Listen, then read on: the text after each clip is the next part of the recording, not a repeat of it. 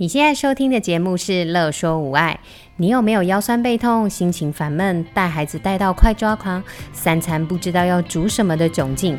赶快来和治疗师做朋友。我们准备了动作优化、故事露营地、育儿忍者术、阿娟师暴力灾的主题，要用治疗师的思维、生活化的方式来解决你的疑难杂症。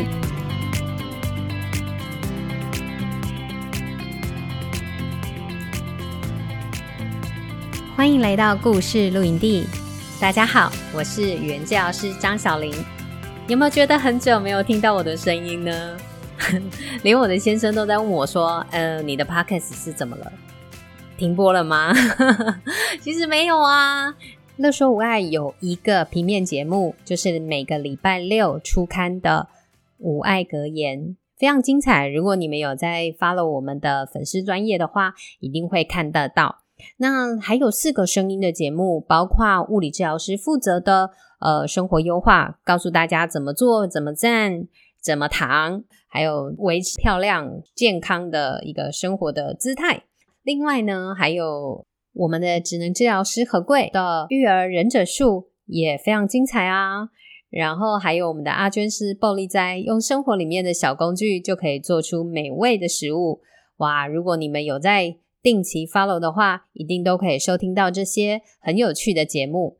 尤其呢，虽然上一周呢是我的播出时间，可是因为育儿忍者术实在太精彩了呀！你们有听到吗？哇，就是两个职能治疗师，也都是双宝妈，然后去谈个职能治疗师怎么在带孩子做月饼的活动中就学数学。实在是太经典了，还有他们还聊到了帕运，赶快去听，如果你们还没有收听的话。好，那这一集的节目呢，我们要来谈到什么呢？就是我在脸书询问大家的一个事件，也就是有一个迟到的中班的幼儿园的孩子到学校的时候呢，这个幼儿园的老师呢就请。全班的同学对着这个迟到的孩子说：“你又迟到了。”那大家对于这样的事件有什么看法？没想到啊，就在脸书里头，哇，引起了轩然大波。每个人从不同的角度切入，其实都会有不一样的看法跟意见。其实我觉得这样的讨论非常非常的有意思。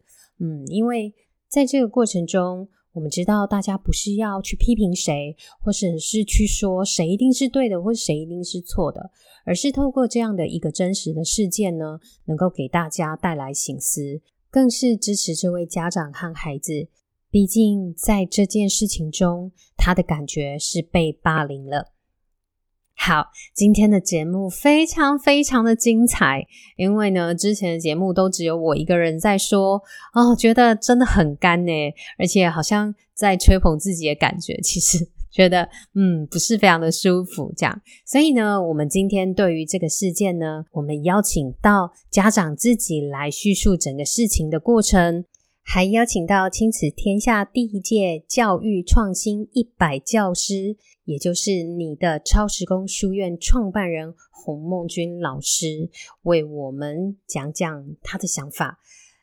最后还邀请到目前在学校担任专业辅导老师的吴义维心理师，来替我们做这一系列的整合，一定要听到最后哦。首先，我们要先请这位孩子的爸爸来分享。大家可能会觉得好奇，为什么会是爸爸呢？嗯，主要是因为呢，妈妈的工作非常繁忙，这是他们目前唯一的孩子，主要的照顾者是爸爸。而且呢，接送上下学，直接面对这件事情的呢，也是爸爸。所以，我们就来邀请这位声音非常有磁性的型男爸爸现身，替我们讲述这整件事情的始末哦。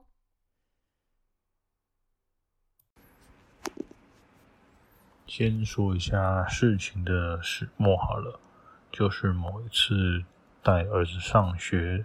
呃，我们家小朋友是幼稚园中班，带他去上学的时候迟到了。然后那一天迟到的时候，刚好呃同班的同学跟老师在户外做教学，那老师看到小朋友进去学校里面之后，就对小朋友说：“你今天又迟到了。”然后全班所有的小朋友就又跟着老师复诵一遍，说：“呃，某某某小朋友，你今天又迟到了。”那迟到这件事情对我们家来讲呢，虽然说是蛮常发生的，没有错。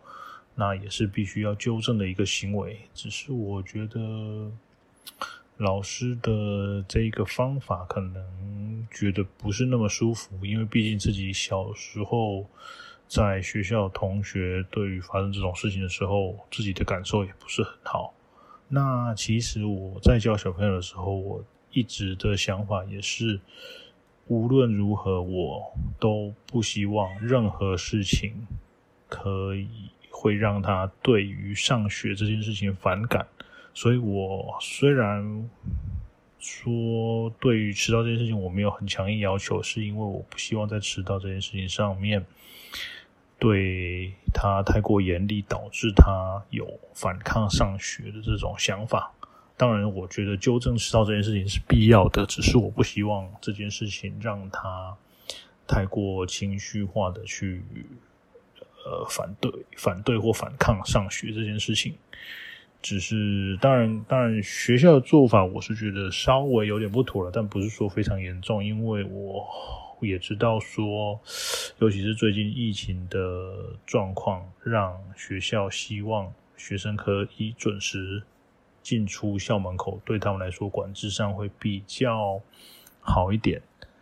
那只是我觉得，对一个中班的小朋友又还看不懂时钟的这个概念的学生来说，呃，迟到这件事情，我觉得没有那么重要啦。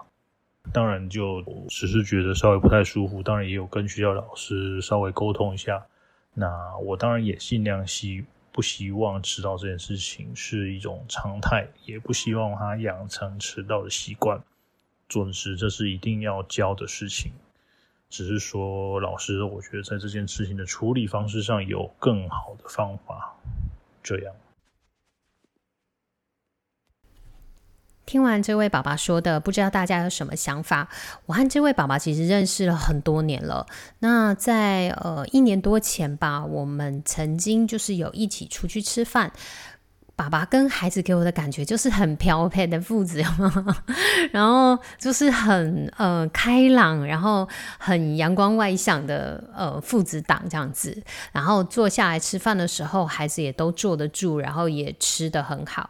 所以听到爸爸遇到这样的事情的时候呢，嗯，我其实还蛮心疼的，因为呢迟到是一件事情，但是呢老师的处理方式让他真的感觉到不舒服，又是另外一件。事情，但是呢，我觉得在陈述这件事情的时候，我感受到的是，爸爸因为自己孩子迟到了，所以他觉得好像自己就没有什么立场去评断老师的这个做法的问题。其实真的是两件事，我觉得啦，吼。不过我们还是来听听我们的洪梦君老师他的想法是什么。嗯，我觉得有一些话老师可以适当的说，但是要全班孩子一起讲，真的不太恰当。他会助长贴标签和集体霸凌的风气，且对于这个小孩迟到的行为一点帮助都没有啊！我不知道老师为什么会这样想？难道全班对着他说“你又迟到了”，用这样子集体的胁迫就能够让他改进吗？其实反而会容易看到，在下课的时候。很多孩子可能就指着那个迟到的小孩说：“你又迟到，你又迟到，你是迟到大王等等的。”那像这样子，其实都已经有一点类似集体霸凌，但是孩子们并不自觉，因为他们的这个权利是老师给的啊，是老师带头的啊。我觉得这个比较可怕。我之前也遇过一个有问题的音乐老师，那因为他有问题，所以他上课的时候，我通常就是不离开教室，我就坐在后面。那一次是他在写板书的时候，有一个孩子就走上去按了一下他的琴键，那他就转过头就说：“又是谁？是谁？哦，又是某某某。各位同学，我们来投票，看看那个孩子是不是坏孩子。”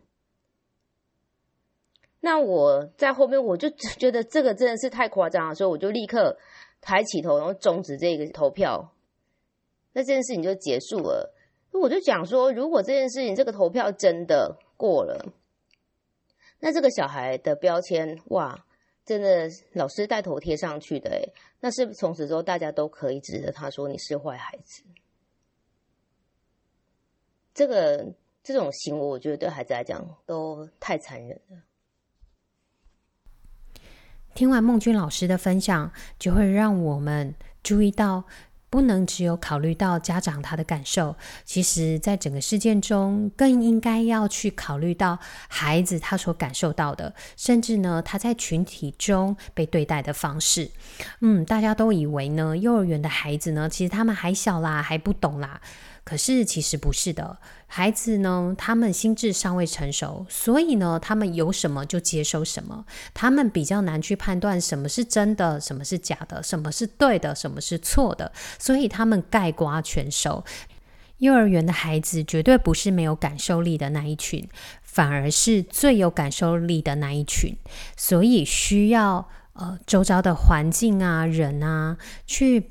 了解，去支持，去讨论，去引导。嗯，说的我都激动起来了。不过呢，对于迟到的事件，对于老师的做法，还有对于家长跟孩子的感受，到底要怎么样去做整合呢？我们来听听心理师怎么说吧。各位听众，你好，我是吴艺维。曾经在中国医药大学附设医院担任早疗心理师，后来转换服务的场域，目前是国中的专任辅导老师。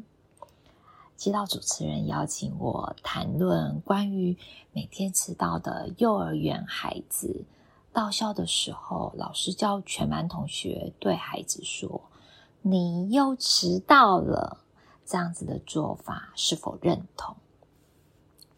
只要牵涉到人的问题呀，都很复杂，因为切入的角度不同，对事件的解读也会跟着改变。首先，这些年我和国中阶段的大孩子以及学龄前的小孩子的互动中，我发现改变是要有条件的。所有的改变都需要建筑在安全的基础上，不论是生理上的安全，或是心理上感到安全；不论是孩子或是家长感到安全，都是行为改变很重要的前提。所以，我要从这个基础出发去思考上述问题，而延伸三个向度的考量。第一个。是系统的聚焦，第二个是孩子改变的核心需求，第三个是从环境营造去看亲师间的关系。首先，我们来看看系统的聚焦。孩子直接面临家庭跟学校两个系统。当孩子迟到时，老师要。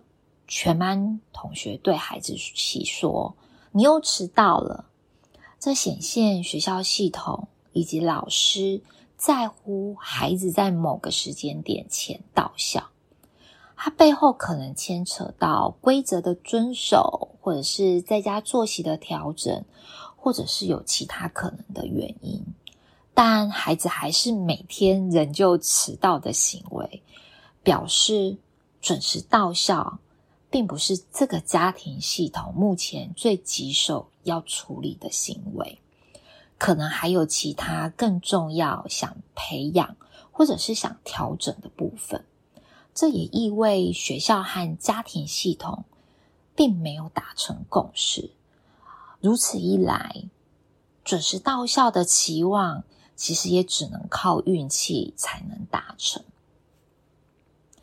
至于第二点。孩子改变的核心需求。幼儿园阶段是孩子生理、认知与友伴关系快速发展的阶段，也是进入国民义务教育前的调试阶段。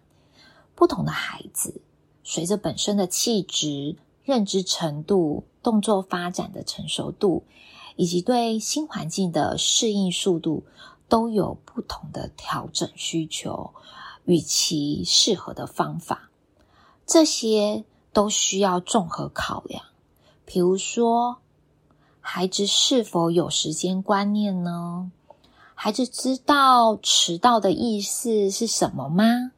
孩子是否常用起床气的方式来表达他需要时间跟空间调整睡眠与清醒间的转换呢？又或者，孩子需要比较长的时间准备与家人分开呢？当孩子面对同才跟他说“你又迟到了”，是感受到自己做错事情呢，还是大家一起跟他互动呢？甚至当情境改变了，影响孩子无法准时的行为，或者是原因拯救一样吗？这些其实我们都要一起考量的。就像我现在啊，就曾经遇到一个孩子，他每天。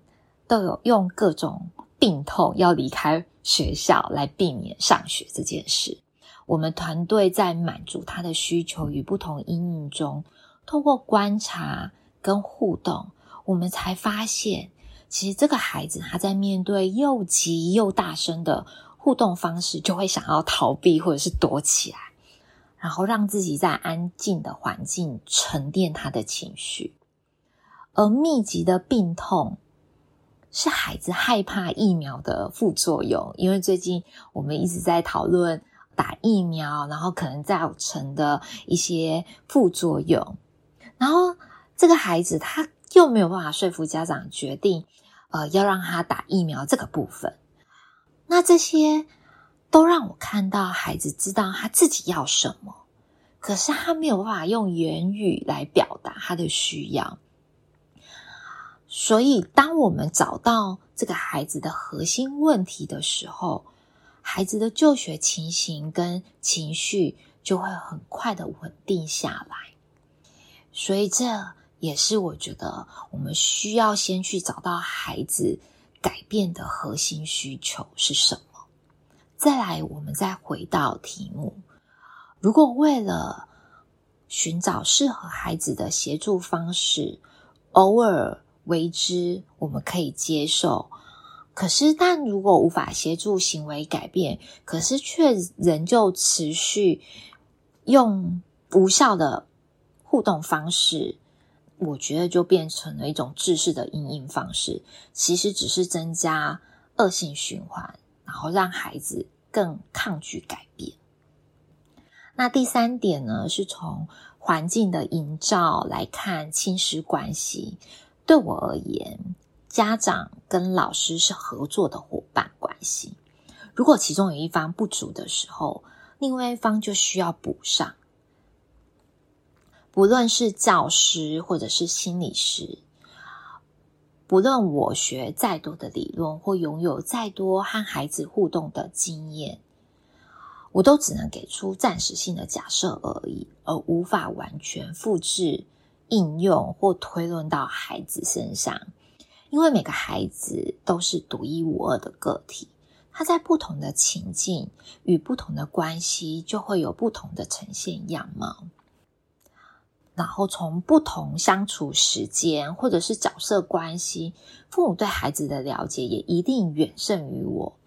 想让孩子更好的心，也一定远远远远的超越我许多倍。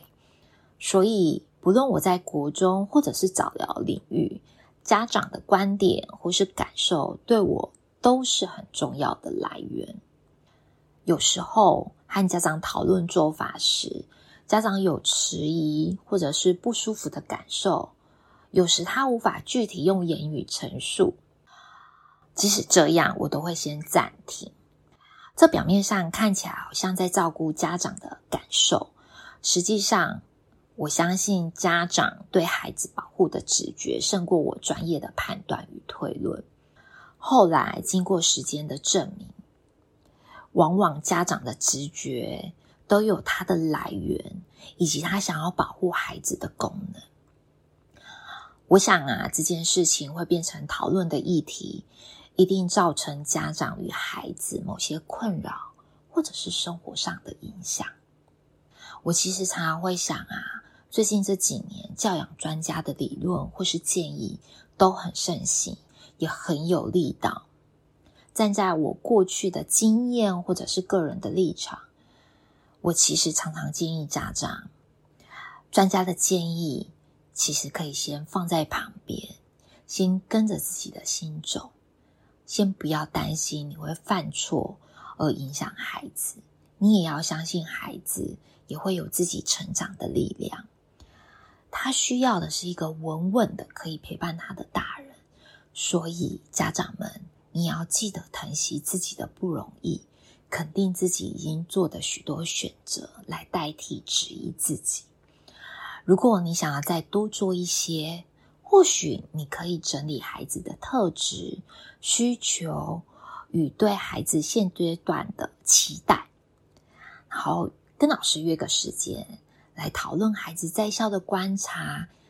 然后一同讨论家庭跟学校，你们皆可执行的折中办法。如果即使这样，那就无法达成共识。我觉得换一个有共识的学校，其实也是办法之一。以上是我的浅见，谢谢大家。听完心理师的分析和分享，有没有觉得豁然开朗啊？心理师非常的用心，他还把整个过程呢。整理成文字档，我之后会将这文字档放在乐说无碍的粉丝专业中，大家可以上去取用去看哦。相信大家和我一样，都从这个事件中获益良多。谢谢所有人的分享，谢谢所有人的收听，我们下次见，拜拜。有任何问题、疑难杂症，都欢迎您来粉丝专业和我们互动或私讯我们哟。喜欢我们的主题，想和治疗师做朋友，欢迎在 IG、FB 搜寻“乐说无碍”，并按下小铃铛追踪我们哟，这样就不会错过我们的最新消息了。